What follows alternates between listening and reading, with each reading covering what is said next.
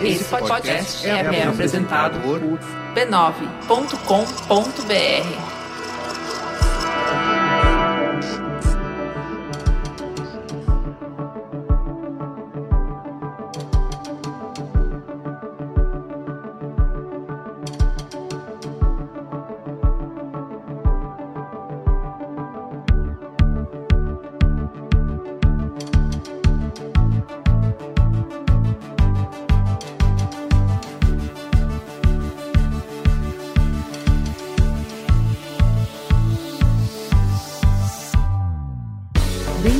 Código Aberto, seu podcast de conversas francas com os profissionais mais influentes do mercado, para conhecer suas ideias, o que pensam sobre o futuro da mídia, da tecnologia e da comunicação. Eu sou a Juva Lauer, voltando depois de um longo e tenebroso inverno. E eu sou o Carlos Merigo e hoje a conversa é com quem? Ana Cortá. Deixa eu contar um pouco para vocês de quem é a Ana. Ela tem uma trajetória super rica. Ela participou de campanha eleitoral com 23 anos, assumiu depois como diretora aos 26 anos e vice-presidente de uma multinacional com 36. Ela tem passagens pela Léo Burnet, África, Isobar e Pereira Odell, com oportunidade de planejar para Procter Gamble, Itaú, Fiat, Visa, Brahma, Telefônica, TIM, Walmart, algumas das maiores marcas do mercado. E sobre o que vocês conversaram, de Valauer? Esse foi o papo mais filosófico do Código Aberto. A Ana tem uma visão super crítica, super estratégica sobre o momento que a gente está vivendo, sobre as profundas transformações que a gente está atravessando como sociedade e como mercado. Vamos escutar um trechinho? Vamos lá. É a primeira vez que as pessoas que estão lá fora estão começando a influenciar nas decisões que são tomadas nas grandes corporações.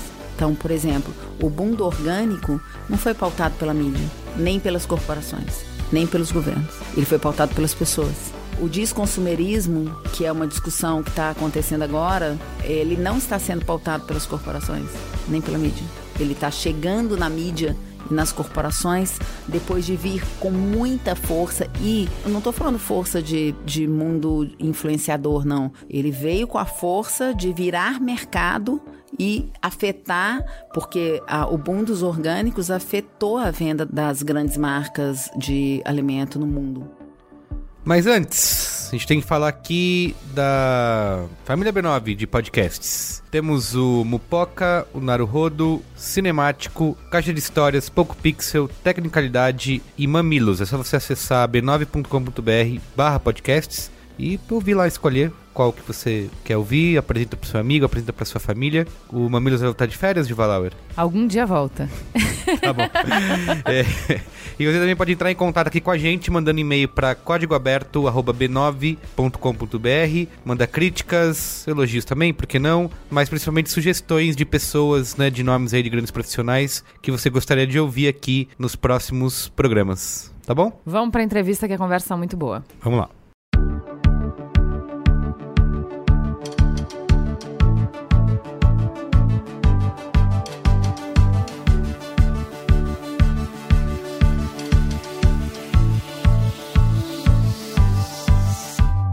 Eu queria que você falasse um pouco o que, que você foi fazer na Singularity University. Estava eu lá, num determinado momento, vivendo a vida numa agência de propaganda, mas a minha cabeça de novo estava em outro lugar, porque quase todos os movimentos que eu fiz na vida, meu corpo estava num lugar e minha cabeça estava em outro. Sei como é. Então, então tava eu lá de novo e a minha cabeça estava em outro lugar e a minha cabeça naquele momento estava no tamanho de coisa que estava acontecendo no mundo que eu não conseguia alcançar. Isso tem três anos e há três anos atrás, apesar de estar tá menos falado do que está, né? Porque agora está muito comentado, agora todo mundo fala sobre isso. Mas há três anos atrás, eu entrava lá no blog que eu já sabia que existia, quer dizer, a Gal já tinha feito, o Martini já tinha feito. Eu entrava e olhava e falava: Meu Deus, nanotecnologia, biotecnologia, é, é, sabe? Caralho, que eu tenho assim, eu preciso entender mais do que, que é isso.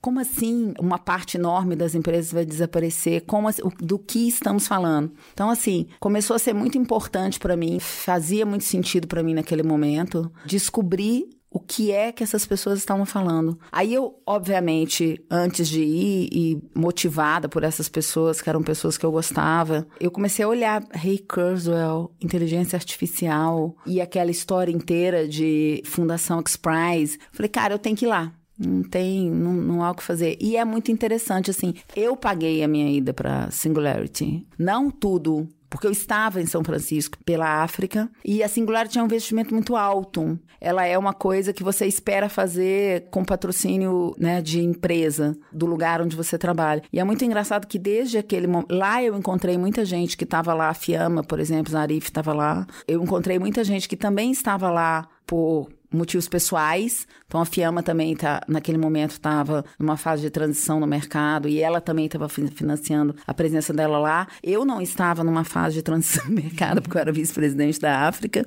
mas a Singularity mexeu comigo de um jeito um pouco diferente. Tanto que eu voltei de lá e eu quase não falei do assunto com ninguém. Foi uma coisa que é muito engraçado, porque eu não, não transformei em apresentação, eu não fiz palestra, eu não reuni ninguém para contar. Porque a Singularity mexeu comigo de um jeito um pouco diferente. Eu entendi muito tudo que estava acontecendo lá e consigo compreender que todas essas pessoas estão falando de uma coisa e me conecto com isso, que todas essas pessoas estão falando de uma coisa que faz muito sentido, que é a ideia de você viver num mundo de abundância, porque a gente, a gente do ponto de vista social, a gente tem um comportamento que vem da escassez.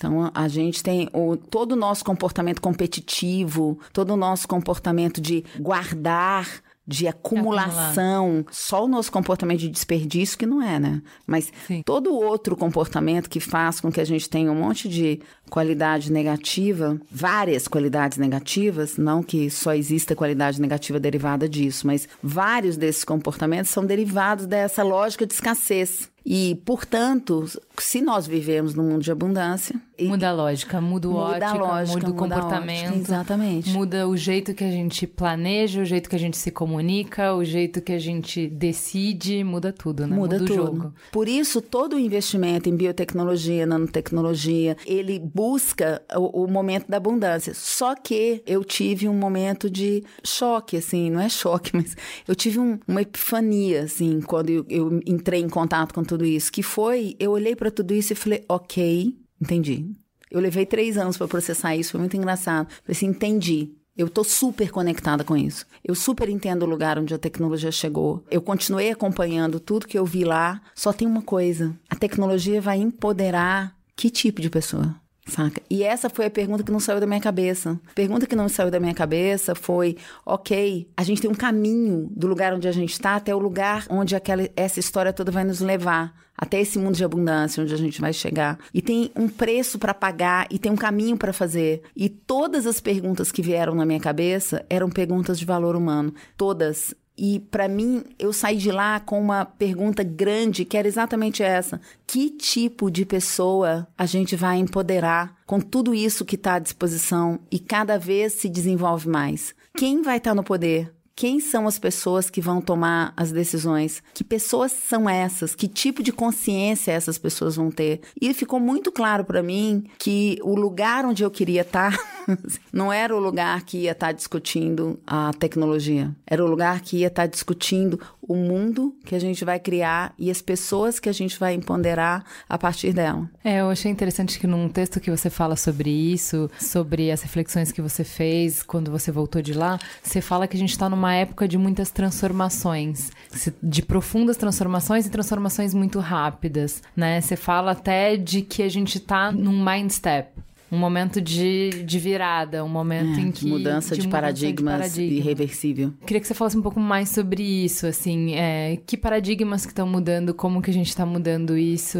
De lá para cá eu fiquei buscando entender essa história toda, porque existem muitas linhas de pensamento a respeito de qual é a influência que todo esse desenvolvimento tecnológico tem sobre o comportamento. Tem alguns teóricos que acreditam numa coisa que é a que eu entendi que faz sentido, que é entender que a tecnologia tecnologia, por si só, não acontece nada, mas ela cria novos contextos e esses novos contextos nos obrigam a rever várias coisas. Então, esses novos contextos criam mudanças de comportamento. Se a gente pegar os últimos 30 anos e olhar para o tanto que a tecnologia foi capaz de criar contextos que permitiram isso que nós estamos fazendo aqui agora e fazer com que isso, que a gente, ao fazer essa conversa, coloque ela numa rede que dá para ela um tamanho de um alcance e uma possibilidade de diálogo que antes não era possível, e ela permite que isso aconteça aqui, num país democrático e em qualquer lugar do mundo. Ela cria uma situação de tudo aquilo que a gente já sabe, de empoderamento, etc., que muda as relações desde o seu nível individual até as relações de consumo. Quer dizer, ela muda a relação social, ela muda a forma que você conhece as pessoas, ela muda a forma que você estabelece relacionamento, ela muda a forma que você aprende. Ela, inclusive, nesse momento específico, está mudando a linguagem.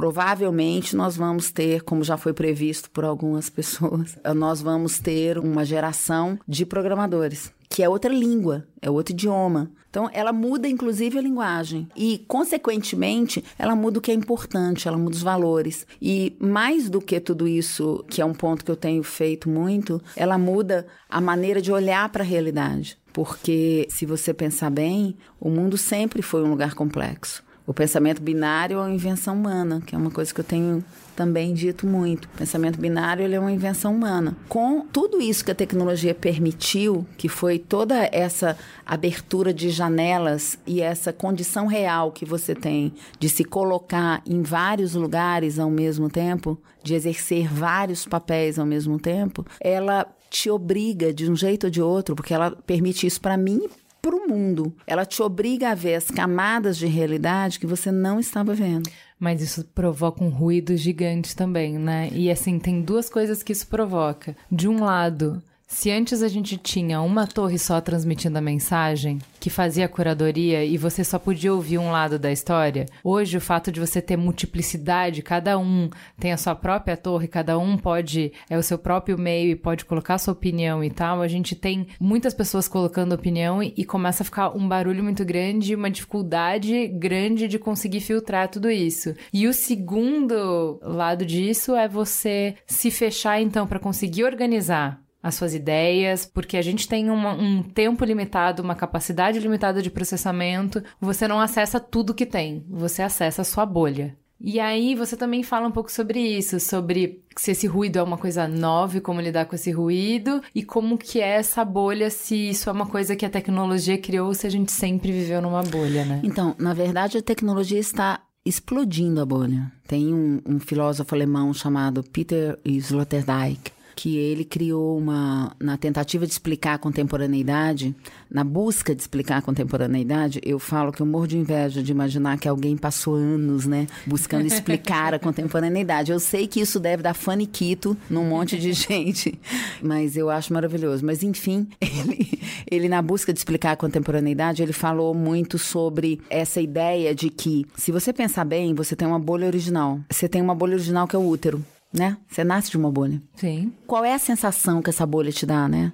De proteção, de conforto, de aconchego, de, de segurança. Segurança. Não é? Você passa o resto da sua vida buscando reproduzir essa bolha original. Por mais que a, a sensação de liberdade, experimentação, sabe, todas essas descobertas também sejam coisas que façam parte daquilo que a gente é como ser humano, você busca reproduzir a bolha original. Você não quer, com exceções, é lógico, mas a maioria das pessoas quer criar um outro lugar onde você tem essas mesmas sensações. Então você busca criar famílias que tenham e que reproduzam conforto, segurança, essa proteção, essa sensação. Você busca criar empresas, nós buscamos isso nos últimos anos todos, criar empresas ou trabalhar em empresas onde a gente se sentisse confortável, protegido, seguro. Né? As grandes empresas multinacionais, quando elas começaram a ganhar o mundo, elas reproduziam em cada lugar para onde elas iam exatamente a bolha original.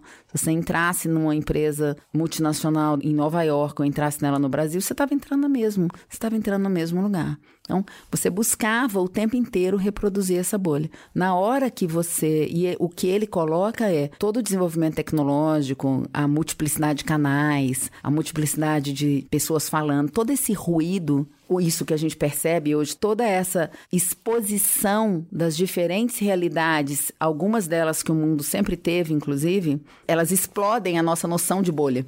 É essa noção de bolhas que não se comunicam. Sim. Porque a grande questão da bolha é, não é nem você estar tá numa bolha, é que você está numa bolha que não se comunica com a outra o tempo inteiro. E aí ele diz que a gente vive hoje que a contemporaneidade é uma realidade em espuma, que é muito bonito, eu acho, assim, porque a espuma ela é um lugar onde você é um conjunto de bolhas de tamanhos diferentes, né? São bolhas pequenininhas e bolhas maiores e menores e grandes e pequenas e que muitas vezes explodem e se transformam em outros conjuntos de bolha. E na verdade, o qual é a grande diferença? Essas bolhas elas são independentes e interconectadas pela própria espuma.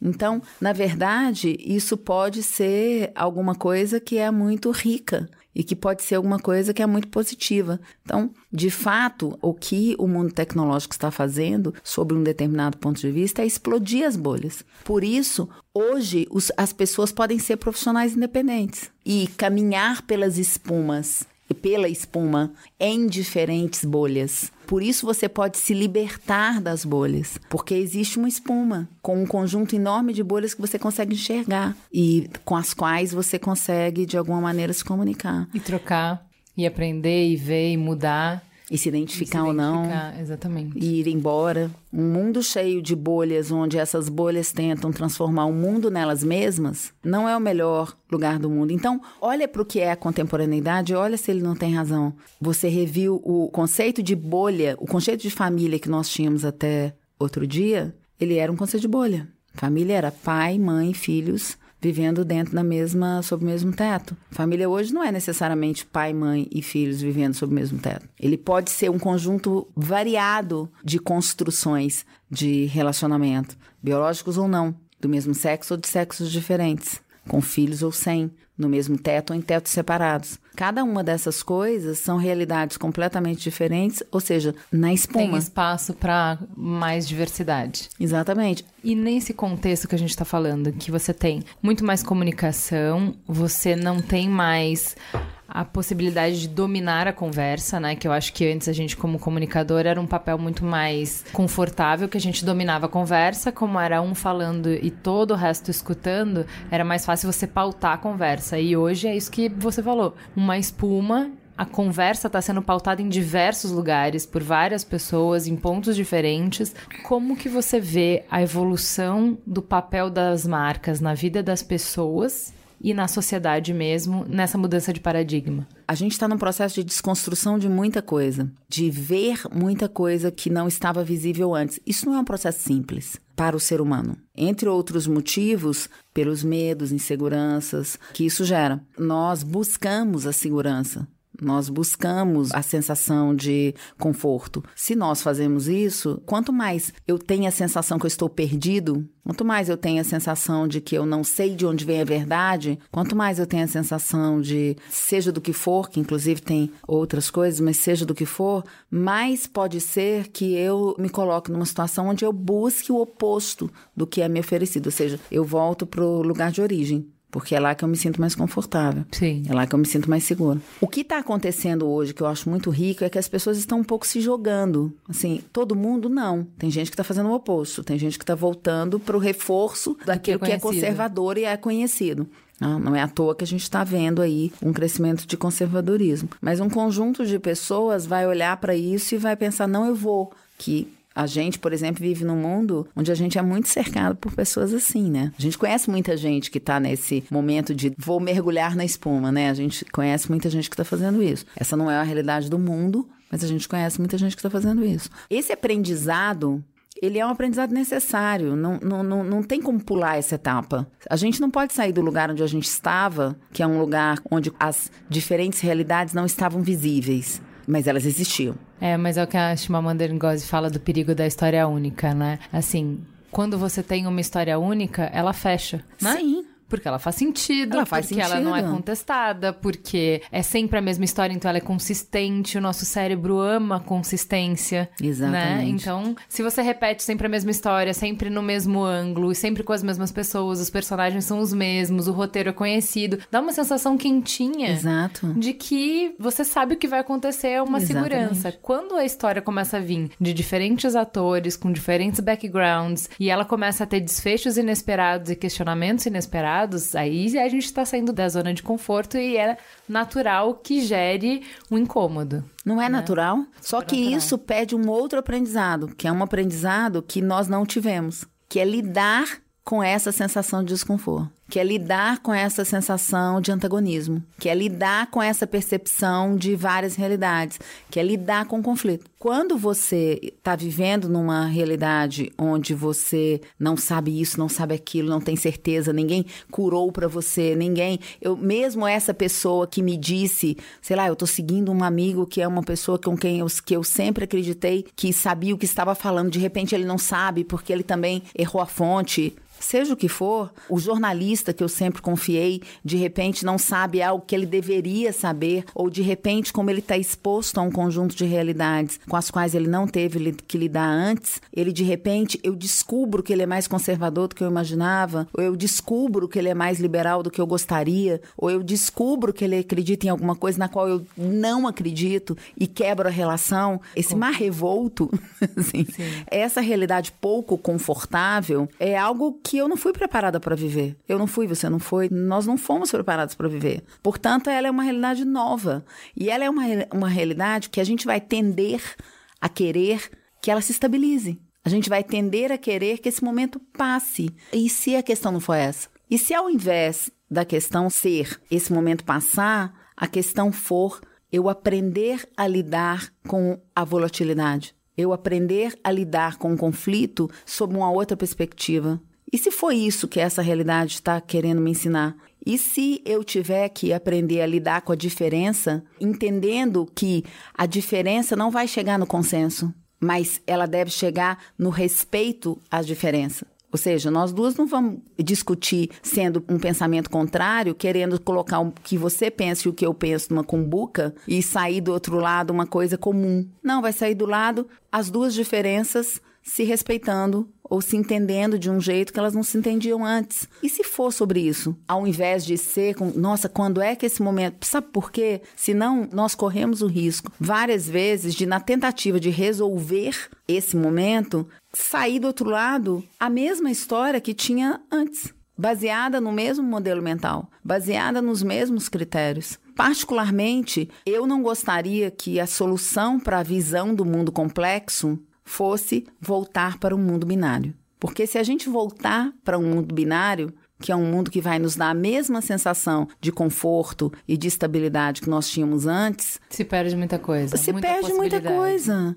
Se perde muita coisa. Eu acho que o desafio agora é lidar com a complexidade. A complexidade não é um problema, a complexidade é a resposta. A gente não conseguiria resolver metade dos problemas que nós estamos vivendo agora se a gente não fosse capaz de abrir tantas janelas, se a gente não fosse capaz de ouvir tantas dimensões. Olha que lindo isso que a tecnologia está dando para gente, que o desenvolvimento tecnológico está nos oferecendo, que é a possibilidade de ver mais janelas do que a gente via antes, de ver mais realidades do que a gente via antes. Ah, isso quando se sobrepõe, quando essas realidades estão sobrepostas, tem mais áreas de atrito, e, portanto, tem mais conflito? Sim, sim. Sim. Isso não é algo que eu devia achar ruim. Nossa, vai dar mais trabalho. Sim. Sabe, eu acho que a gente acabou fazendo uma coisa que parecia muito boa, que é a busca da simplificação. E a gente parou de perceber quando a busca da simplificação virou a busca pelo reducionismo. Esse último século, ele foi, principalmente no o, o final dele, particularmente, ele foi muito marcado pelo reducionismo, pela superfície, pelo domínio do, de um pensamento binário e por uma visão que fazia com que você só enxergasse o que estava muito próximo de você e só priorizasse aquilo que estava dentro do, da sua bolha. Isso acabar é motivo de comemoração, não de dor. É que dá a impressão, quando você toma consciência de um mundo muito maior além da sua bolha, quando tem muito mais vozes falando, quando tem muito, muito mais problemas aparecendo, né? Porque dentro da sua. É muito mais fácil você controlar uma bolha. É, e aí lógico. conseguir construir um universo que faça sentido, que seja coerente e que seja bom. Se o universo que você precisa construir se reduz aos seus 50 metros quadrados, é mais fácil de conseguir. Claro. Agora, quando você tem acesso a todas as histórias do mundo, Hum. ou todo mundo tá feliz, ou todo mundo tá em paz, ou ninguém tá. Porque o tempo inteiro você vai ser bombardeado com isso que você falou, com conflitos. Aquela piada que o Cris sempre fala. Teclando rapidinho no celular e não para de teclar e a Ana fala, Cris, vem dormir, não posso ter alguém errado na internet.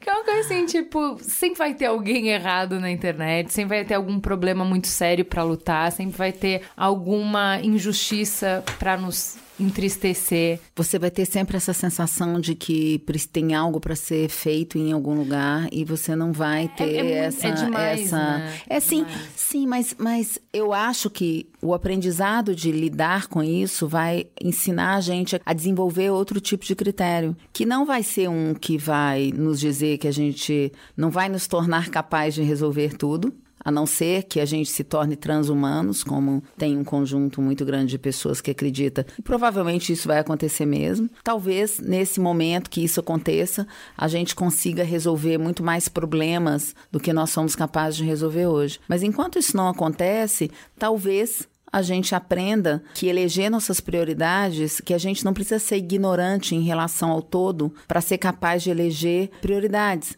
E que ao eleger nossas prioridades, a gente vai eleger prioridades se importando com o resto das coisas que a gente tem consciência. Até ontem, a gente só se comportava a partir da bolha. Então, eu ouço os teóricos que acreditam que o ser humano precisa dessa situação de, de voltar para esse lugar. Mas desculpa, eu não acredito. Eu acredito que tudo isso que está acontecendo vai dar para a gente habilidades que a gente não. Antes da gente ser transhumano, a gente já vai ter desenvolvido a capacidade de enxergar e de pensar sobre coisas que a gente não estava pensando até agora. Eu acho que existe um aprendizado muito grande em tudo isso. Por isso que eu costumo dizer sempre que é muito hora de entender que precisa aprender, sabe? É um momento de muito aprendizado e um momento de aprendizado que significa inclusive aprender a unir aquilo que você já aprendeu com aquilo que você tem para aprender, que, com aquilo de novo que a vida vai de alguma maneira te entregando. E eu acho, voltando para sua última pergunta, que em relação às marcas, a gente está falando um pouco sobre a mesma coisa. Quer dizer, é engraçado porque não dá muito para esquecer que a gente está vivendo num momento onde o papel que está sendo colocado e na hora que você olha para aquilo, quem tá por mim no mundo, né? Assim, como a gente vive nessa busca de confiança, segurança, conforto, a gente sempre escolhe e a gente vive em sociedade. Então a gente tem um conjunto de lugares e de pessoas para as quais a gente olha e espelha né? E você, de alguma maneira, pensa que essas pessoas, de alguma maneira, vão cuidar de você. Isso vale para os governos, isso de um, algumas décadas para cá vale para as organizações não governamentais, isso vale para a mídia e isso vale para os negócios, isso vale para as marcas. Isso vale para as corporações. Portanto, nesse momento, é importante que as corporações percebam, e as marcas junto com elas, que do ponto de vista daquilo que você pode construir como mundo, elas têm tanto poder, capacidade de influência e importância quanto os governos, as organizações não governamentais e a mídia. E isso acontece numa proporção que é mais ou menos o seguinte: você pensa assim, a gente vive num mundo onde nas últimas várias décadas, tá? você pensa desde o final da Segunda Guerra Mundial, quando a gente tomou consciência de que tinha fábricas demais e que, portanto, você tinha que gerar demanda, não era mais possível você só. Você, você, tinha que usar aquele monte de fábrica, né? Que você tinha que gerar demanda e a gente começou, o desenvolvimento tecnológico veio, enfim. É a primeira vez que as pessoas que estão lá fora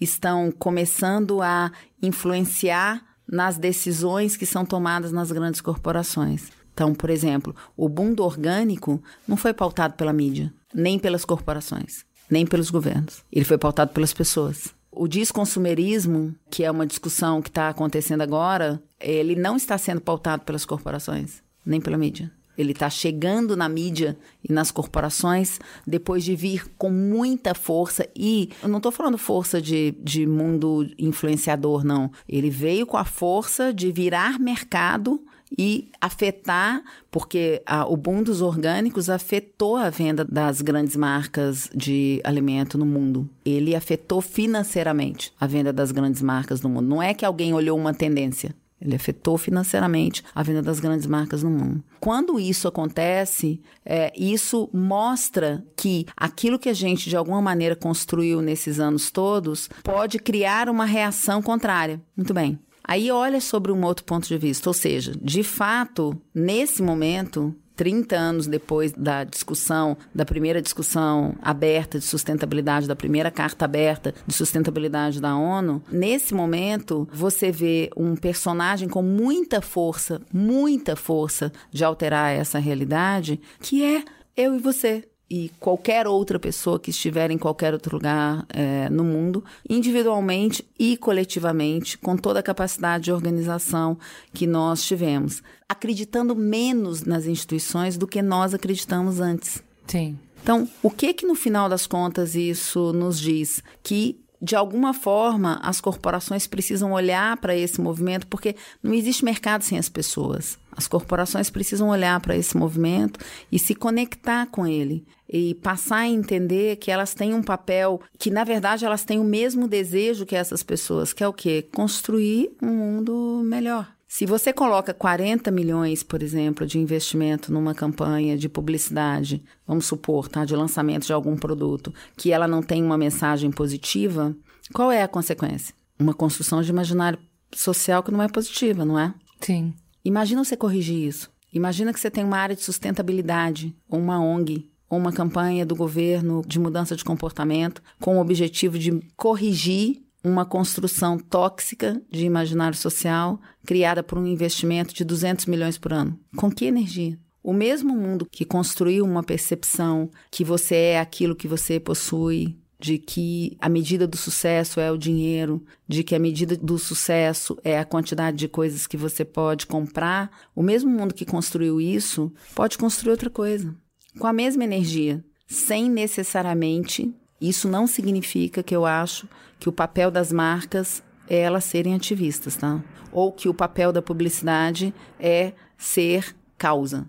É, a gente discutiu isso no, no último Mamilos por conta da discussão de Cannes, né? Que tinha acabado de acontecer e que foram. O a grande vencedor foi a estátua da menina lá. Então, de novo, a gente tem no centro do debate se o futuro da comunicação é o marketing de causa, né? Se o público está cada vez mais cínico, cada vez mais cético, cada vez mais avesso à publicidade. Se a gente tem que contar histórias que interessem, se a gente tem que falar menos do nosso umbigo, menos da marca e mais sobre assuntos que interessam ao público, o caminho que a gente está tomando de comunicação é a gente se aproximar das causas que apaixonam o nosso público para que a gente possa estar do lado deles, fazendo sentido nas coisas que são importantes para o público e não necessariamente pedindo Ei, olha aqui a minha história, deixa eu te contar. Eu tenho 100 anos de empresa e o meu produto já foi assim, já foi assado e eu já. Então, eu tenho um problema básico com essa discussão de origem, assim, que é o seguinte: o mercado, ele tem,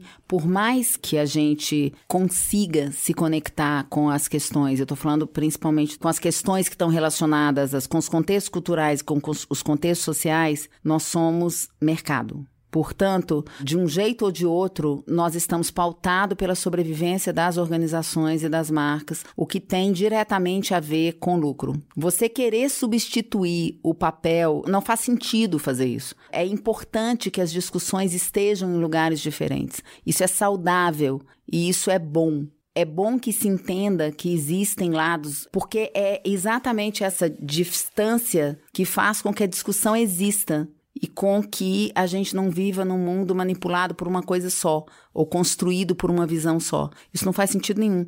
Assim, você acreditar que a publicidade daqui para frente é só sobre causas é um equívoco, porque não faz sentido nenhum. Mas nós temos uma outra questão que ela é mais relevante do que a publicidade, que é discutir que as corporações e o mercado, o sistema capitalista, ele é capaz de se reinventar porque esse é o sistema com o qual a gente vive, e passar a agir sobre um conceito de consciência. Ele passar a entender que em todo o seu processo ele pode gerar lucro enquanto ele constrói saúde para a sociedade. Só que o lugar dessa discussão não é só na publicidade. Você fazer essa discussão só na publicidade, se, se, nós fizermos essa discussão só na publicidade, vai passar algum tempo e a publicidade vai estar falando de outra coisa. Porque a maior parte daquilo que a gente vai ver colocado no ar não está comprometido com uma questão de longo prazo, não está refletindo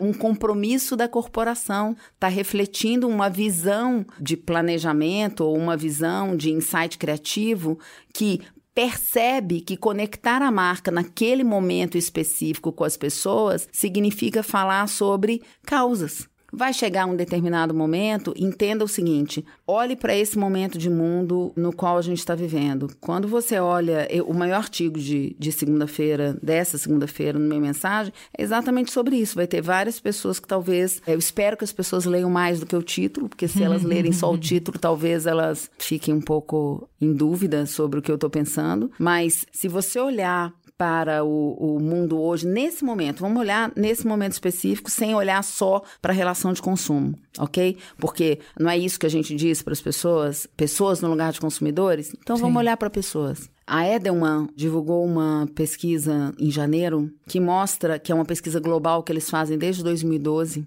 que mostra que a gente está vivendo o maior índice de desconfiança nas instituições que nós vivemos é, desde que eles começaram a fazer a pesquisa ela mostra que essa desconfiança aumentou em todas as instituições.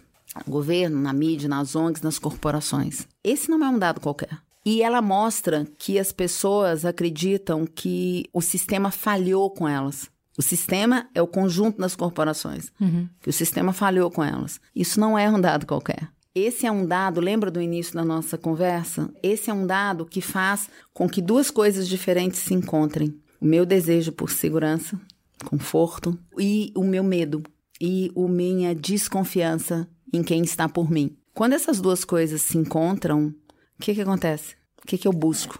Vai tentar voltar para o equilíbrio, né? Vai tentar fazer o equilíbrio voltar. Você vai tentar, Construir você vai reforçar suas crenças de origem. Isso acontecendo, o que, que pode ser consequência? O crescimento do conservadorismo. conservadorismo. O crescimento da busca por aquilo que me dá conforto e que é tradicional. Você sabe o que isso pode fazer acontecer? Um dos resultados dessa pesquisa é que as pessoas estão quatro vezes menos dispostas a ouvir qualquer coisa sobre algo que elas, contrário àquilo que elas acreditam. Fica mais difícil de fazer comunicação nesse cenário, né? Porque as mais pessoas estão mais refratárias. Mais difícil de transformar. É, eu acho muito interessante quando a gente traz dado de confiança que qualquer comunicação é baseada em confiança.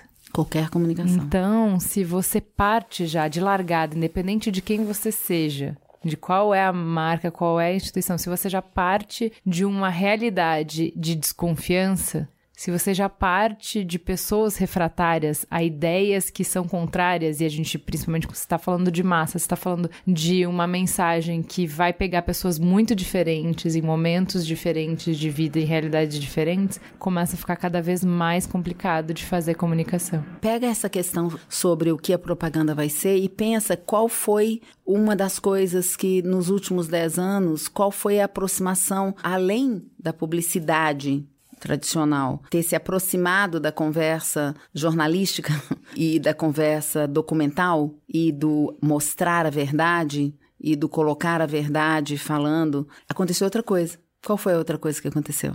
A aproximação com o entretenimento. O que, que é a aproximação com o entretenimento? É a aproximação com a fantasia, com a imaginação. É um equívoco achar que a imaginação não é uma arma de transformação. É, você tem um texto que fala sobre isso. Que o sonho é uma arma de transformação, ferramenta de transformação. O sonho é uma ferramenta de transformação. É, tudo que a gente já construiu, a gente imaginou primeiro, né? E o sonho é uma ferramenta de conexão. É um equívoco acreditar que a única forma de você se conectar com aquilo que é importante para as pessoas e com aquilo que é relevante para as pessoas e com o desejo das pessoas de construir um mundo melhor, é um equívoco você acreditar que isso só vai se dar pela relação objetiva e quase documental, como acontece, por exemplo, nas 454 campanhas que mostram experimentos que foram feitas nos últimos 10 anos, não é verdade. Além disso, quanto mais você repetir a fórmula, menos você vai ser ouvido, menos as pessoas vão prestar atenção naquilo que você vai estar falando. E quanto mais a causa aquilo que é importante para as pessoas do ponto de vista de. Porque as causas não pertencem às marcas, as causas pertencem às pessoas. E quanto mais você se relacionar com essas causas só como recurso criativo, mais as pessoas vão ser capazes de perceber e mais você vai estar reforçando a insegurança, porque você vai estar gerando uma sensação de que elas não podem confiar naquilo que você diz numa campanha publicitária. Porque na hora que elas se relacionam com você no ponto de venda, na hora que elas se relacionam com você como funcionário. Na hora que elas se relacionam com você nas outras manifestações da marca. Não entrega. Isso é outra coisa. Não tem coisa. verdade nenhuma. Não tem verdade nenhuma. Portanto, essa discussão, discutir isso só do ponto de vista da publicidade, não faz, não faz sentido. E muitas vezes. Expõe a marca. Não quis dizer que não faz sentido a marca atuar nesse mundo, tá? Porque, por exemplo, eu não concordo com a, a visão de que a menina em frente ao touro foi algo banal. Eu não acho que foi banal. Você pode tirar a menina dali amanhã. Não foi banal. Ela já provocou conversa, ela já provocou a imagética dela. Não. O quanto aquilo, é. quantas meninas tiraram foto do lado daquela estátua, o quanto se provocou de discussão a partir daquilo já. Não, o touro não está mais no mesmo lugar, gente. Agora, isso é suficiente não, é claro que isso não é suficiente, mas também dar a sensação, porque veja, nós estamos falando de, como sempre, de diferentes realidades, né? Porque afinal de contas é nesse mundo que a gente está lidando. Uma realidade é a discussão sobre propósito, a discussão sobre uma marca ter uma razão de existir além do lucro. Tá? Uhum. Ela é uma discussão que não é só publicitária. Esse é um ponto. Segundo ponto é navegar de forma irresponsável em relação e transformar isso em moda e transformar isso em alguma coisa que é um único recurso, independente de qual seja a sua marca, qual seja o seu compromisso, qual seja o seu mercado, qual seja não sei o quê, o possível para construir alguma coisa,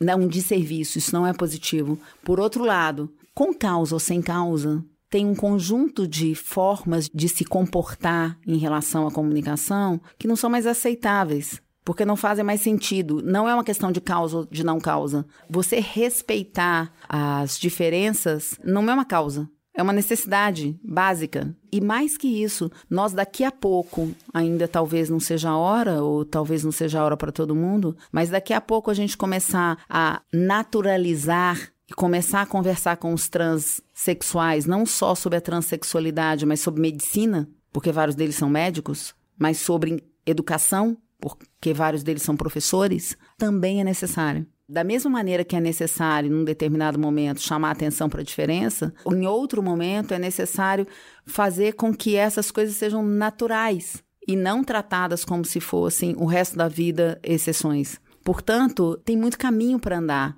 Agora, se nós começarmos a construir um discurso onde eu dê agora, nesse momento, porque a gente já andou, correto? Sim. Você imagina se agora eu começo a dar a sensação para todas as marcas e todas as corporações do mundo que não é suficiente, não é suficiente, não é suficiente, não é suficiente, não é suficiente. Será que elas não vão começar a andar para trás para caramba? Será que essa sensação de que é lógico que tem muito caminho para ser percorrido, mas eu prefiro que ao invés da gente só construir o discurso antagonista, a gente comece a colocar em pauta outras soluções, outros caminhos. Tem muita gente fazendo isso. Tem um time, um conjunto de pessoas, por exemplo, discutindo economia circular hoje, que está discutindo mudança estrutural. A discussão sobre mudança estrutural, ela é a respeito de um conjunto enorme de coisas. Diversidade é uma delas. A questão do gênero é uma delas. A questão do fosso social, por exemplo, ela é gigantesca e ela está ligada à questão do consumerismo. É, aí eu queria entrar numa. Vou, a gente vai entrar um pouco mais na conversa sobre o mercado, aproveitando que você está falando de fosso social. Eu queria falar um pouco da sua experiência com marketing político, porque desde as primárias dos Estados Unidos, eu tô querendo fazer essa entrevista com você. Acho que eu já te falei faz tempo. Não, e porque foi a primeira vez que eu acompanhei a eleição americana muito de perto, ouvindo o NPR Politics, que toda semana dissecava cada discurso dos candidatos, cada posicionamento, cada pesquisa, o que, que eles estavam fazendo. E assim, como comunicadora, para mim foi muito interessante. E eu acho que eu nunca tinha, em campanha política aqui no Brasil, me interessado tanto. Porque eu acho que a gente tem, sempre teve, né? Talvez hoje esteja ficando um pouco pior, mas a gente tá pelo menos discutindo isso. Mas a política sempre foi vista como suja pra gente. E aí tem essa relação que você falou quando você quis se envolver com a política. Você não pode tocar nisso porque você vai ficar manchada. É. Então, se você se associa com política, naturalmente você já se contaminou, é isso. Você tá contaminada e você vai ser persona não grata nos outros lugares. Tão ruim é essa associação que a gente vê com política. Então não me interessava. E aí eu comecei a ficar impressionada com o nível de detalhamento que os marqueteiros políticos têm de conhecimento do público. Sabem exatamente como é os clusters, como pensam, por que pensam, como é o impacto de uma roupa de uma palavra num discurso, de um posicionamento. É tudo muito estudado, tudo tem pesquisa para tudo, né? Uhum.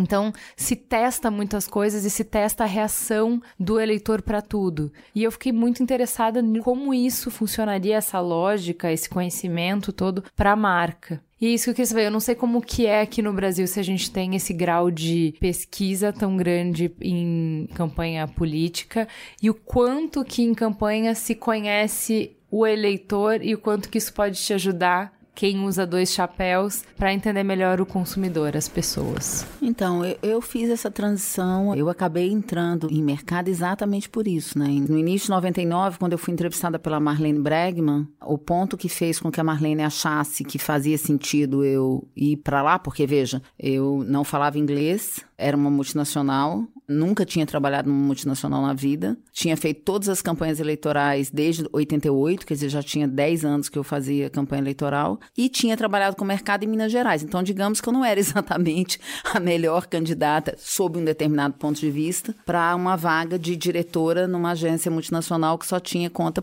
privada.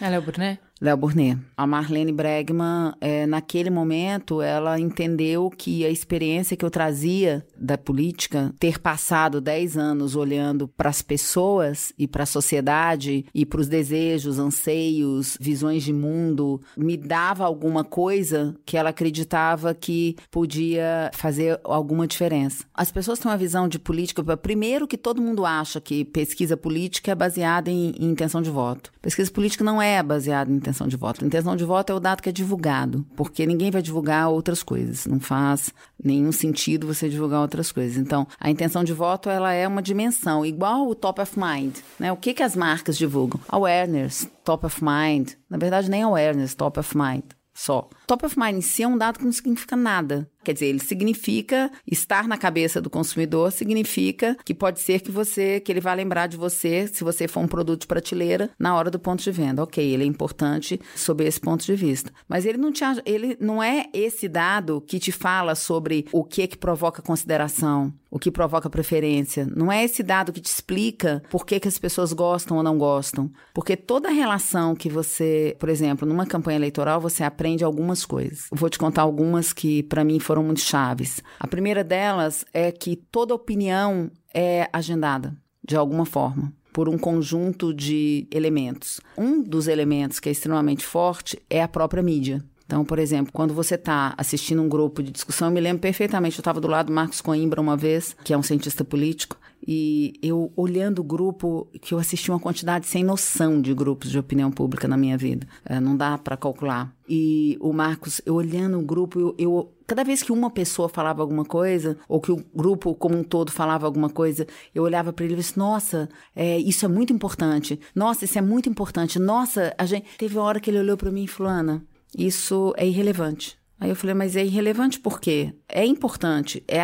isso que as pessoas acham. Ele falou, porque você tem que aprender a separar aquilo que as pessoas acham daquilo que elas foram ensinadas a achar. Tem um conjunto das visões que as pessoas colocam num, num resultado de pesquisa que foi agendado por nós mesmos. Por exemplo, as marcas cometem esse erro o tempo inteiro. Elas entendem o ponto de vista, elas entendem que aquilo que o consumidor diz é a informação que elas devem usar para tomar uma decisão. Não, às vezes aquilo que o consumidor diz, a que as pessoas dizem, é uma informação que você deve usar para agir ao contrário e para ensinar para as pessoas uma coisa nova, para criar uma nova agenda. Na política você aprende isso o tempo inteiro porque você sabe que a agenda está vindo da mídia, você sabe que a agenda está vindo da fala de outros políticos, você sabe, principalmente da mídia, né? É bem fácil de perceber, inclusive. A agenda está vindo o tempo inteiro do jornalismo, ela está vindo o tempo inteiro dessa ideia. Por exemplo, eu estava fazendo campanha política em Curitiba uma vez. Isso é uma, essa ideia do, da agenda, ela é uma teoria criada há muito tempo atrás, chamada Agenda Setting, e que é muito interessante porque as pessoas na faculdade de propaganda, é, elas, elas aprendem isso na faculdade, só que elas não sabem o que fazer com isso. Quando você faz política, você entende o que fazer com isso, e você pode calcular a mudança de agenda. Então, por exemplo, uma vez eu estava fazendo uma campanha em Curitiba, quando logo que teve a morte das crianças da Candelária. Curitiba é um lugar que não tinha problema de menor de rua.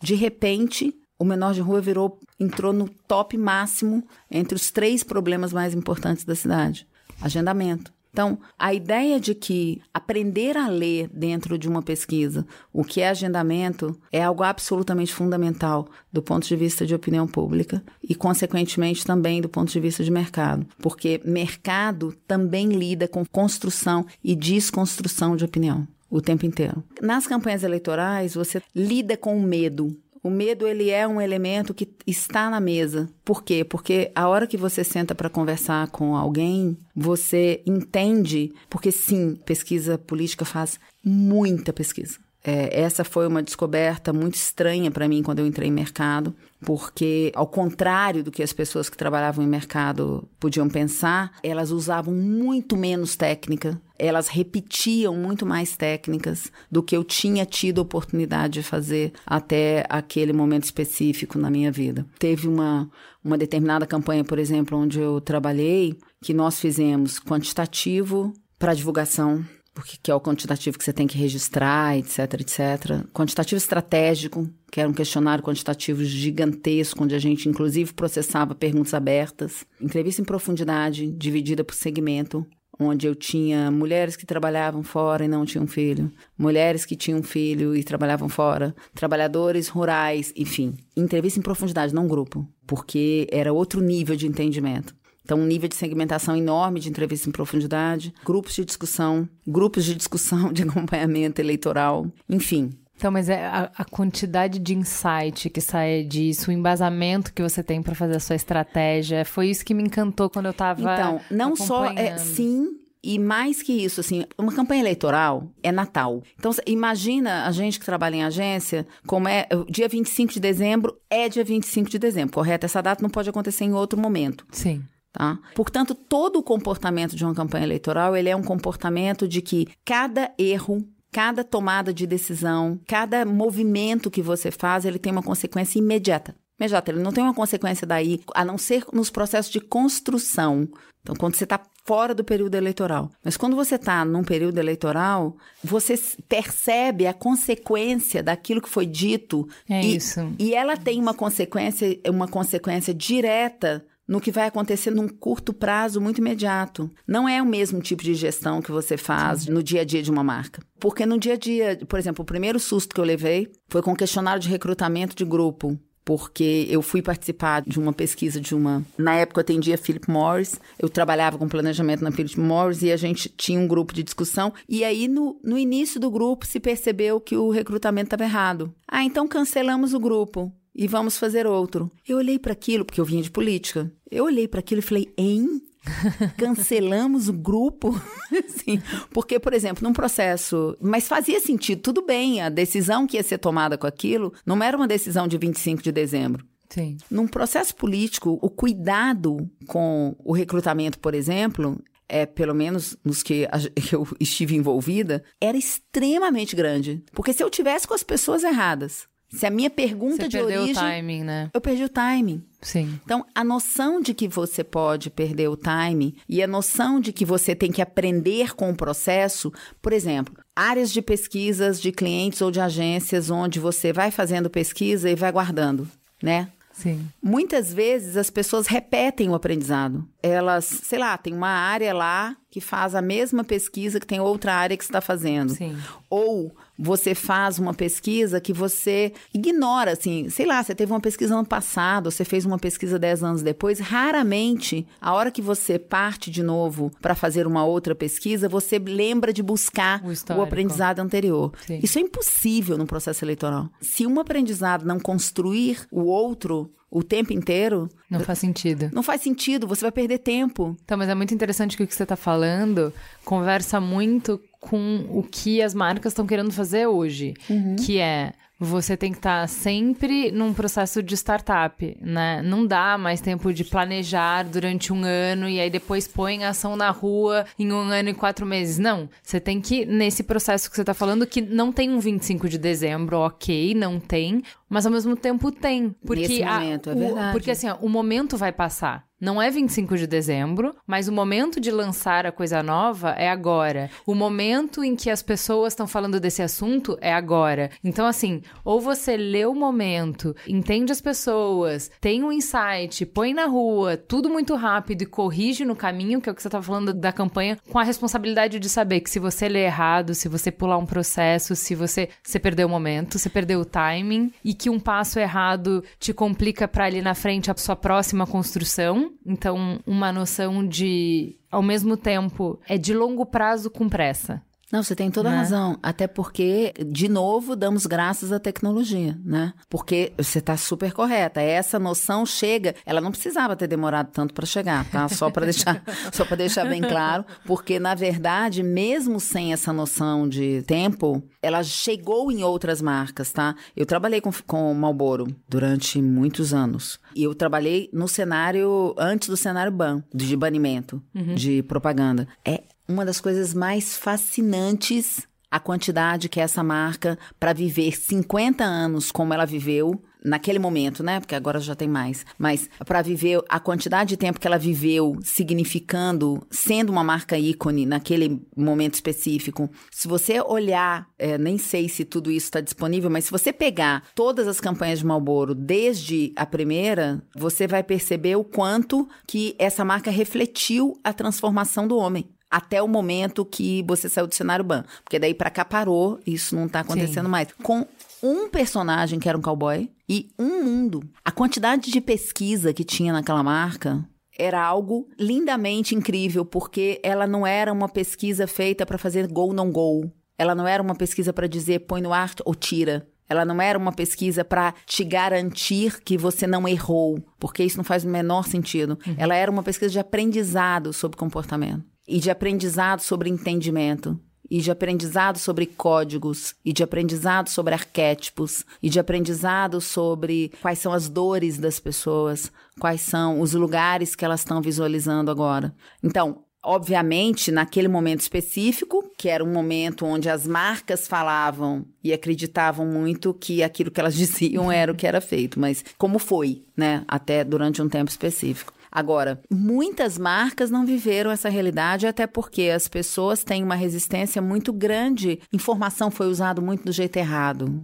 diversas vezes. Em campanha eleitoral, nunca teve essa discussão. Foi muito interessante para mim quando eu vim para mercado. Eu fiquei muito assustada quando eu descobri o quanto que as pessoas tinham resistência à pesquisa. Porque num processo de campanha eleitoral, isso não acontece. Quer dizer, hoje eu não sei, eu estou falando da minha experiência. Por quê? Porque as pessoas sabem o quanto que aquilo é necessário para elas chegarem no resultado que elas buscam. e porque você tem um tipo de treinamento onde você entende que você está buscando entender a barreira que você está buscando entender o que constrói a opinião. Então, você não volta para dizer não coloque isso no ar, você volta para dizer vamos assim, vamos fazer com que dialogue Vamos fazer as correções que são necessárias. Compreende? Sim. Não é a mesma coisa. é insumo e é não poder de veto. Não né? é poder de veto, é entendimento, sabe? E, É e- construção, não destruição. Né? E não destruição. E é muito diferente porque, assim, por exemplo, eu conheci praticamente o Brasil inteiro. Eu morei pelo menos dois meses em. Isso Paraná. também faz muita diferença. Faz muita diferença. eu morei pelo menos dois meses no Paraná, em Belém do Pará. Pelo menos dois. Em alguns lugares foi mais que isso. Em Curitiba, em Manaus, no Tocantins, em Boa Vista, em Roraima. Te dá uma noção muito maior de Brasil, né? Te dá uma noção muito maior da De que- diferença. Exato. Porque, por exemplo, eu levei um susto muito grande quando eu cheguei aqui, porque teve um momento que pra mim foi muito impressionante, que foi quando as pessoas descobriram a classe C. Sim.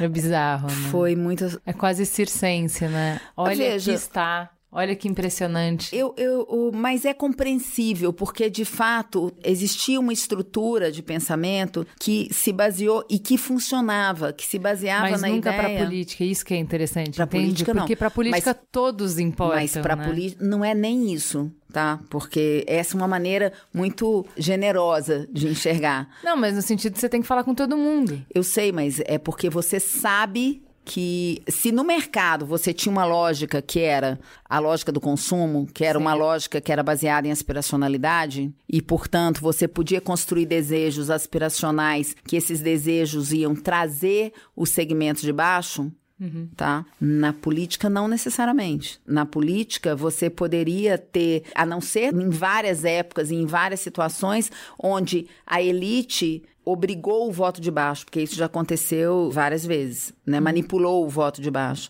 de diferentes formas. Muita gente fez isso, de diferentes formas. Mas a partir do momento que você entende e que você está ali discutindo de igual conquistar ou não uma fatia de 70% do eleitorado que pode ou não fazer com que você ganhe, você não tem escolha, você tem que falar com todo mundo. É menos generoso. Não, mas é isso. É por isso. Porque assim, se você não tem poder de consumo, não me interessa falar com você. Quando a gente tá falando de Entendi. publicidade. Aham. Mas na hora que. Voto é voto, é um é um, entendeu? Então, ok, que você pode ter um voto que é mais difícil de ganhar, que é mais difícil de comprar, que é mais difícil de convencer, e um voto que você vai comprar em larga escala. Mas de qualquer maneira, você vai ter que entender como é que você vai falar com essas pessoas, É o que, que move essas pessoas. Sempre você teve que entender isso. Sempre. Agora, lembre-se de uma coisa: durante muito tempo, o mercado, porque tem muitos elementos na mesa, não um só. Um conjunto grande de pessoas se comportou durante muito tempo através dessa visão, de alguma maneira, na busca do aspiracional. Então, isso mudou com o tempo. E você não pode perder essa conexão, né? Então, é verdade que, ah, por exemplo, a descoberta da classe C que tem a ver com BRIC, né? Ah, ok, o mercado descobriu porque percebeu que tinha poder de consumo. Se você olhar a história da questão do racismo nos Estados Unidos, a, a relação do racismo nos Estados Unidos com o mercado, não foi muito diferente. O mercado como um todo percebeu a existência e começou a se movimentar pelo poder de consumo dos negros também. Isso não veio só pelo lado. É mercado, gente. Tem uma. Eu volto sempre para o lugar de origem, assim. O que nós podemos fazer e faz sentido, é, e por isso, às vezes, eu falo muito sobre a importância do mercado perceber que algumas coisas agora são sobre business. Porque se você quebrar toda uma lógica de percepção e jogar tudo no chão, esse antagonismo entre bem e mal, ele não deveria fazer sentido. Se o sistema com o qual a gente está lidando é esse sistema, vamos atuar positivo, ajudar esse sistema a pensar de uma outra maneira. Então, essa contribuição eu acho que a política pode dar. Mas veja bem, a maneira de olhar para as pessoas da política, não necessariamente a maneira que os dados são usados. Sim. Tá? Agora, tem uma coisa sobre a eleição que você acompanhou nos Estados Unidos, que é o empoderamento que o conhecimento a respeito das pessoas e o poder de segmentação do data oferece. E isso não é só sobre política, isso é sobre política e isso é sobre mercado. O Obama já tinha usado isso de uma certa forma e o Trump usou de outra forma, mas por causa de uma possibilidade de segmentação de mensagem e uma possibilidade de compreensão de comportamento além de atitude, além de comportamento sociodemográfico e atitudinal, ou seja, a possibilidade de identificar, inclusive, o que as pessoas leem, o que as pessoas dão like, o que te ajuda a identificar qual é a tendência política das pessoas, e isso é possível fazer em relação à política, em relação a qualquer coisa, né? E é a primeira vez, cada vez mais a gente pode segmentar a mensagem também, ou seja, a gente pode segmentar em escala.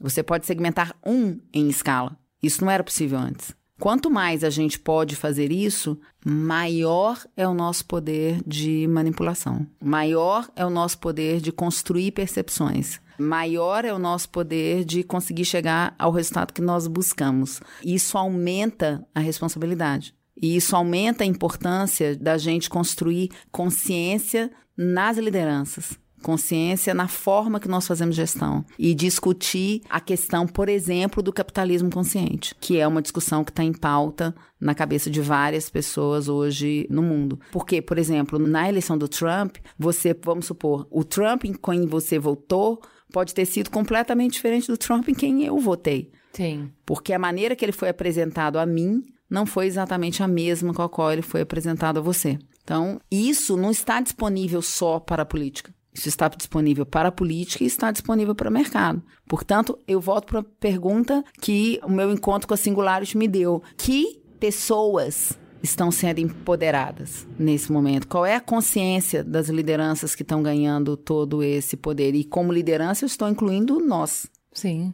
Estou incluindo a gente. Vou fazer a última pergunta, que é pergunta de um milhão de dólares, porque toda essa conversa que a gente fala sobre, que você acabou de falar, de como o Trump agiu na última campanha, de como ele segmentou a mensagem, de como isso foi super interessante, foi estudado apareceu depois, né? Então, de como ele conseguiu usar os dados que estavam disponíveis para conseguir segmentar e tal. Tudo isso parece muito mais estratégico e mais arrojado do que a comunicação das marcas fazem hoje em dia, de uso de tecnologia, de uso de acesso, de leitura de comportamento do consumidor e tal. Onde você acha que está a estratégia de comunicação hoje, de marca? Essa é uma pergunta capciosa. Né?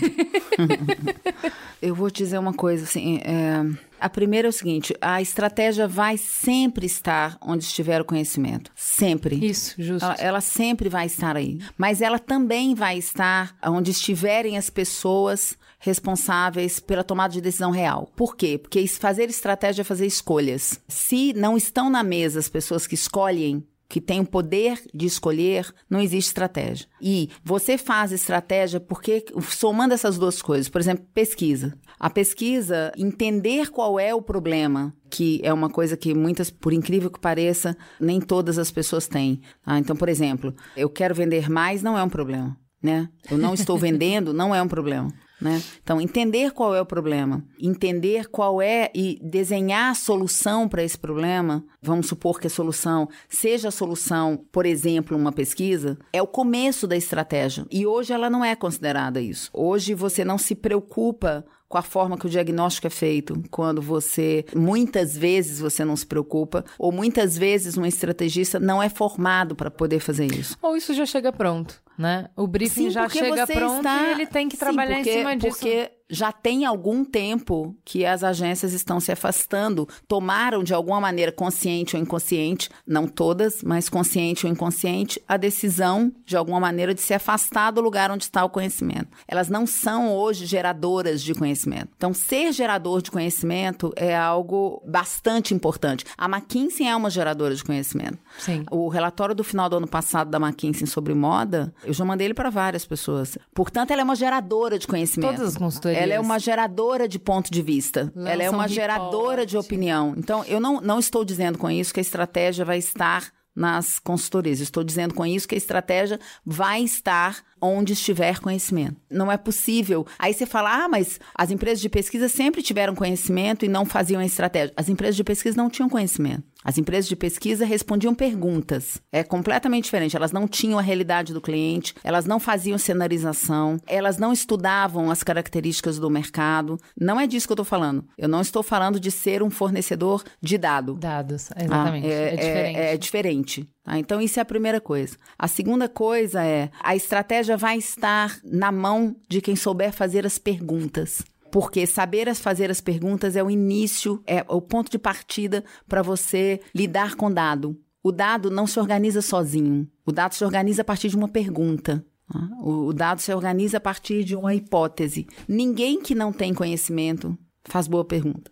Você precisa ter conhecimento para fazer boa pergunta. A gente vive num mundo de excesso de informação. Tem informação em absolutamente tudo quanto é lugar. Portanto, a estratégia vai estar nos lugares onde as pessoas forem capazes de lidar com o pensamento complexo onde as pessoas forem capazes de conectar conhecimentos, forem capazes de olhar e falar se eu juntar isso com isso, com isso, com isso, com isso, ou seja, onde as pessoas abandonarem o pensamento binário. O que é performance? Durante os últimos desde sempre, durante desde sempre, todas as medidas de publicidade, de comunicação foram medidas de eficácia. Não por mal, não tinha jeito de medir outra coisa. Eficiência eficácia. Eficácia é o lugar onde você quer chegar, eficiência é o caminho que você percorre para chegar até esse lugar. Não era possível medir o caminho. Era impossível. Eu só conseguia medir o lugar onde eu queria chegar. Então, eu meço vendas, eu meço awareness, eu meço top of mind, medir preferência, medir consideração. Isso é medida de eficácia. Uhum. Tá?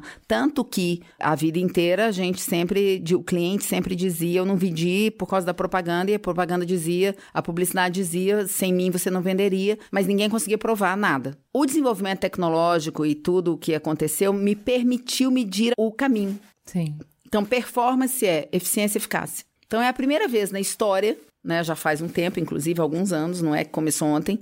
É, eu, escrevi sobre isso, inclusive já deve ter pelo menos uns cinco anos, que você pode medir eficácia e eficiência. Isso significa que o que, que medir eficácia me dava? Medir eficácia me dava um aprendizado para eu agir da próxima vez. E mesmo assim era um resultado de memória. Então, quando eu ia lá pergunta, fazer tracking de marca, quando eu vou lá fazer tracking de marca, ele tem duas dimensões: a dimensão da pergunta e a dimensão da resposta. Uhum. E a maior parte das perguntas que eu te faço são de memória. Do que você se lembra o tempo inteiro, porque você não está agindo naquele momento específico. Ele não está no processo de eficiência. Com o mundo digital, eu meço enquanto acontece, porque ele me deu o tempo real. Uhum. Se eu meço enquanto acontece, acompanhar o processo passa a ser possível. E começa a acontecer algo que não existia antes, que é o quê? Isso é estratégia também. Então, o pensar a estratégia só como aquilo que você faz até o momento que você vai para a rua, só isso, isso é estratégia. Essas decisões todas que têm que ser tomadas de longo prazo, médio prazo, elas continuam sendo estratégicas e necessárias. É o acompanhamento da questão política, ou olhar as pessoas e os seus, parar de olhar só para, inclusive até porque não é feito, né? Muitas vezes não é feito. Não olhar só o comportamento de, de consumo e imaginar que cada uma daquelas pessoas que está ali tem sonhos, aspirações, filhos, desejos de tirar férias, medos, trazer o medo para o centro da discussão, trazer o conflito, não ter medo do conflito e trazer o conflito para o centro da discussão, para as tomadas de decisão estratégicas relacionadas a questões humanas, valores de longo prazo, tomadas de decisão. Isso é estratégia, mas isso aqui também é estratégia. A partir do momento que você vai para a rua com uma comunicação e que ela entra na dinâmica da relação humana, eu pegar todo esse aprendizado e entender como ele se comporta quando ele está na rua e saber tomar as decisões em tempo real ou em tempos muito mais curtos para poder alterar a mensagem e para poder lidar com essas várias sobreposições de realidades e conflitos é estratégia. Portanto, o espaço das decisões se amplia ao invés de uma crise, você tem uma oportunidade. A visão é outra. Então, a estratégia vai estar em vários lugares, mas em todos os lugares onde ela estiver, tem conhecimento. São as duas coisas que você falou, né? Porque nessa expansão que você está mostrando, que é da execução, você também tem, ela está alimentada por mais informação. Por muito mais, você tem Por- que ter conhecimento. Então, por conhecimento e por É. decisão, que é a questão que você está falando que assim, se a gente vai fazer ter possibilidade de mudar a campanha quando ela está no ar, pelas respostas que ela está tendo, então escolher novos rumos, adaptar, ir para novos caminhos, você tem que ter o poder. Na hora de decidir na hora. Sim. Então são as duas coisas, conhecimento e poder. É ali que tá a estratégia. Então- Se você não tem essas duas coisas, fica complicado. Não, com certeza. Cada vez eu vejo menos disso dentro da agência. Então, mas, mas sabe o que eu acho? Eu acho que toda vez que a gente está falando sobre esse, principalmente sobre esse assunto, porque é um assunto que nos atinge muito, a gente trata desse assunto muito usando as divisões e os modelos mentais que a gente trouxe de aprendizado, sabe? Não é simples mexer estruturas grandes. Não é simples. Tanto que o Titanic não conseguiu desviar do, Do do iceberg. iceberg. É difícil mexer estruturas grandes. Principalmente porque as estruturas grandes têm história. E quando eu falo sobre isso, eu não falo só sobre as agências. Eu falo sobre as agências, eu falo sobre a indústria de alimentação, eu falo sobre a indústria de. a própria indústria de tecnologia, porque a indústria de tecnologia não é formada só pelas empresas de tecnologia ultramodernas, não é só o Google. Tem um monte de empresas de tecnologia que também precisa se reinventar nesse momento específico. Que são as empresas de tecnologia que começaram há 30 anos atrás. é, e que foram a ponta da inovação há 30 anos atrás. Então, eu prefiro achar que é sorte, tá? Mas poderia ser visto de outra forma, mas eu prefiro achar que é um privilégio. A gente está vivendo num mundo onde tudo está sendo reinventado. Portanto, as agências estão se reinventando também. Talvez não na velocidade que nós gostaríamos e talvez certamente não para ser a mesma coisa, porque ninguém se reinventa para ser a mesma coisa. Você se reinventa para ser outra coisa. Eu acho que a pergunta sobre o que nós vamos ser amanhã, ela muitas vezes atrapalha muito, sabe? A pergunta sobre o quão distante nós estamos do lugar onde a gente deveria estar, ela às vezes atrapalha muito. Mas aqui, Ana, a gente volta pro teu texto da importância do sonho. Ah, Entendeu? Então, assim, qual é a nossa visão? Onde a gente quer estar? Ah, sim, mas então, eu acho O Eco falou um pouco sobre assim: ah, é legal que eu tô aqui numa consultoria, então, assim, eu não me encaixo aqui. Então, eles vão ter que mudar algumas coisas para que eu me encaixe e eu vou ter que mudar outras coisas para eu me encaixar aqui. E é nessa mudança que a gente vai construir uma coisa que a gente acha que funciona e que é legal e que é diferente e que pode trazer respostas. E na visão dele, a gente do jeito que tá hoje não vai existir grande, ele entra para tomar decisão e tal, não vai existir. O que vai existir assim, ou a agência vai se qualificar para justamente trazer o conhecimento e a decisão para dentro da agência, ou ela vai virar um burô de criação. Ela vai ficar muito menor, vai ficar muito mais enxuta e vai ter um, um objetivo, um propósito muito diferente do que ela tem hoje. Então, assim, o que eu tô te provocando é qual é o lugar que a gente quer estar, o que, o que que a gente quer resolver, qual é o papel que a gente quer. E é por isso que, assim, como planejamento, a minha pergunta é se a estratégia vai estar dentro da agência, porque pode não estar. A Então- agência pode abrir mão disso e falar assim, isso é muito caro, isso é muito difícil, os profissionais que fazem isso são caros, eles saíram, estão em consultoria, o conhecimento para fazer isso é caro, tá dentro das empresas, vocês se resolvam aí que isso eu não vou mais conseguir dar conta. No futuro eu não dou conta de fazer estratégia. Mas- Mas criar eu dou conta. Pra criar eu sou bom, pra criar não tem outro que faça melhor do que eu. Então eu vou me. o- onde eu quero chegar, onde eu vou estar é. Criar eu vou sempre ser o floquinho de neve que tem uma visão única e que é muito criativa e que você vai ter que vir aqui. Eu vou simplificar o meu processo, vou tirar tantas amarras, vou voltar a ser mais intuitivo, voltar pro início de agência, pra época que você tinha um gênio criativo, que você tinha uma ideia e tá ali. Tem um nome na agência, um nome na porta, é aquele nome e é aquilo ali que vai ser o, o mercado, entendeu? Ou é outra coisa. Então, não, a agência vai ser outra coisa. A gente, qual é a nossa visão? Pra onde a gente tá indo? Uma coisa que a gente aspira, que a gente acha que a gente vai ser muito bom nisso. Eu não sei de verdade se a gente precisa dessa resposta, João. Eu sei que a gente precisa de algumas coisas. Por exemplo, acreditar que, por mais que a publicidade com o seu modelo de negócio esteja em crise, a comunicação não está.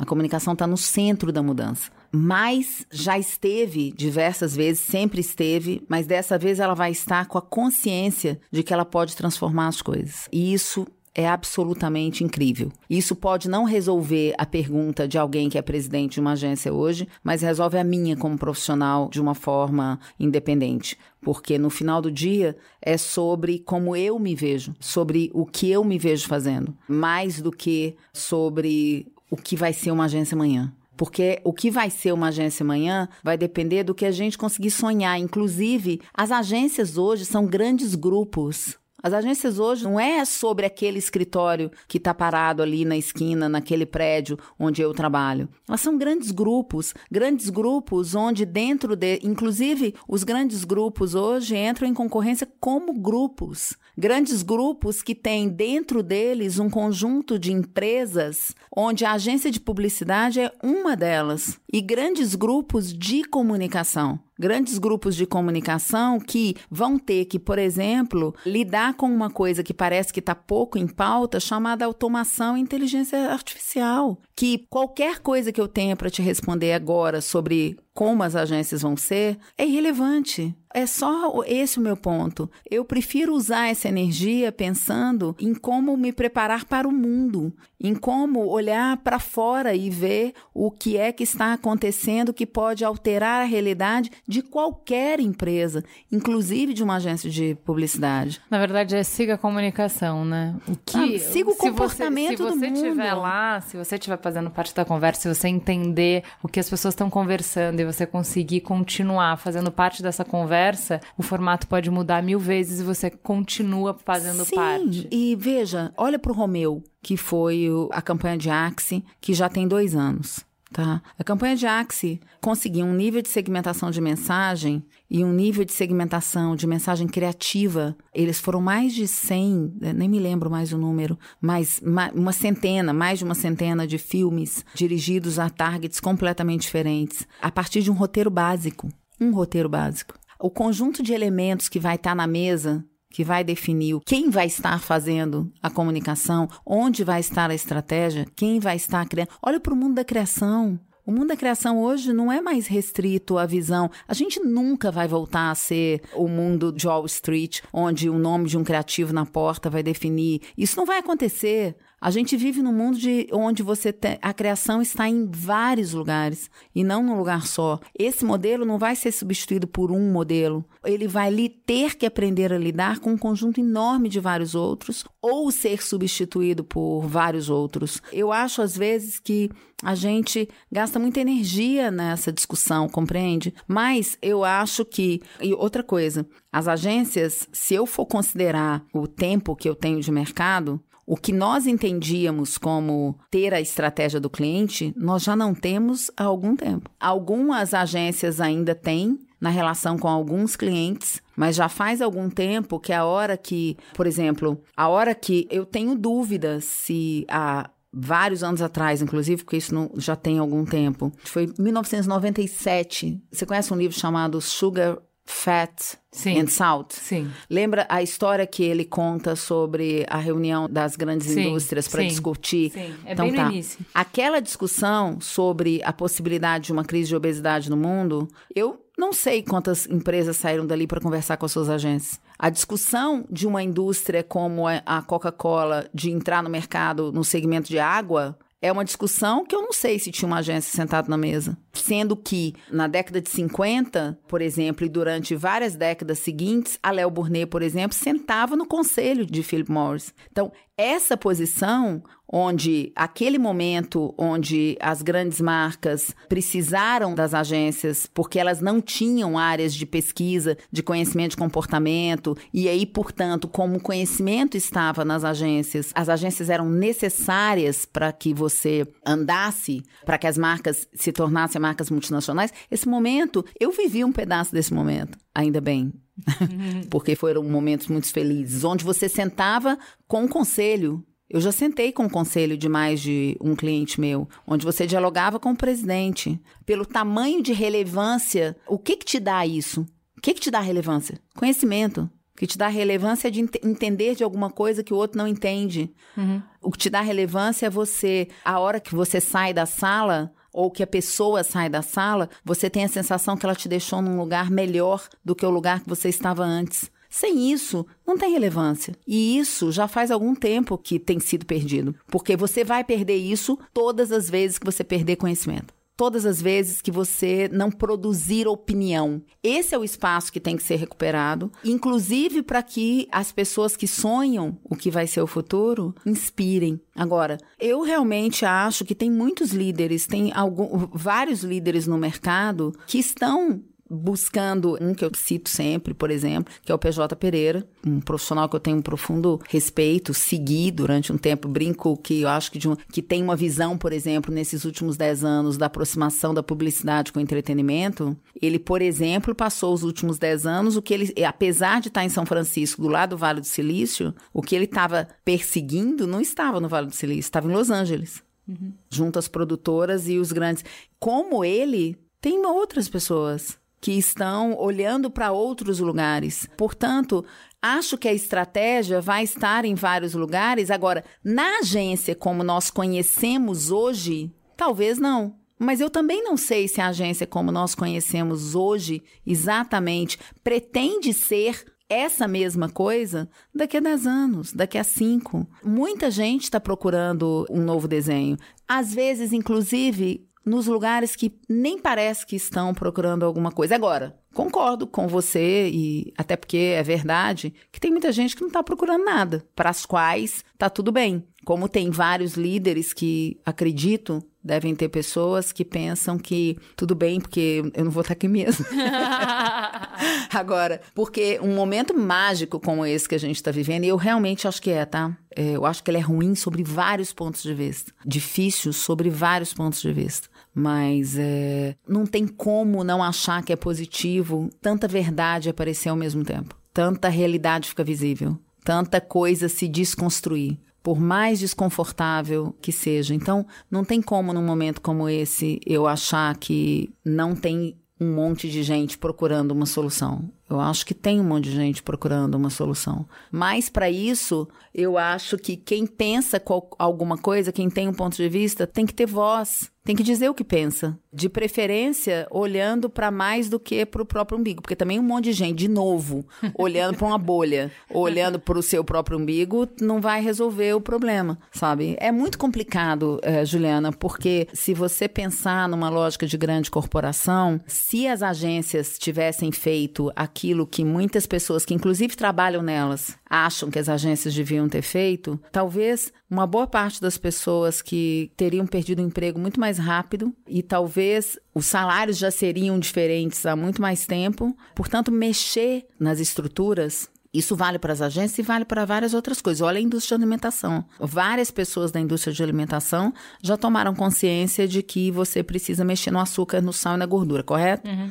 Ok. Só que a hora que você mexer no açúcar, no sal na gordura, você vai mexer no sabor. Uhum. Quando você não mexer no sabor, você vai perder consumidor. Uhum. Quando você perder consumidor, você vai perder faturamento. Quando você perder faturamento, você vai perder receita. Quando você perder receita, você vai, por exemplo, correr o risco de, dependendo do quanto você conseguiu girar a roda num outro lado para poder compensar, demitir pessoas. Você tem um processo que é possível mexer nele? É. Mas você tem que ter muita coragem para mexer nele. E você tem que estar tá muito disposto a se preocupar mais com a pessoa, com o ser humano, do que com a escala. E a maior parte das pessoas e a realidade do mundo que a gente lida com ele hoje é uma realidade onde muitas pessoas ainda estão mais preocupadas com a escala. Ou seja, eu vou tirar o último leite da vaca, sabe? Eu não vou correr esse risco. E agora, não é exatamente fácil mesmo. É um processo que é difícil. Por isso, eu volto a dizer: é tão importante a gente mudar as pessoas, a população, a sociedade, quanto é importante a gente atuar sobre as lideranças.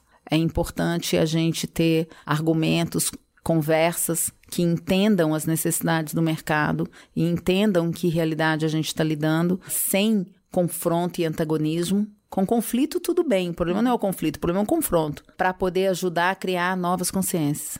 Muito bem, eu ficaria aqui conversando por mais horas e horas, mas a gente já falou bastante. Muito, muito obrigada, Ana. Super eu inspirador. Eu ia até olhar quantas horas a gente estava falando, mas o celular está desligado. acaba a bateria do celular, mas não acaba a sua, né? Nossa, eu acho que eu tenho um pouco de bateria demais mesmo, né? É muito louco. Sensacional, muito obrigada, Ana. Eu que te agradeço. Um beijo, Ju.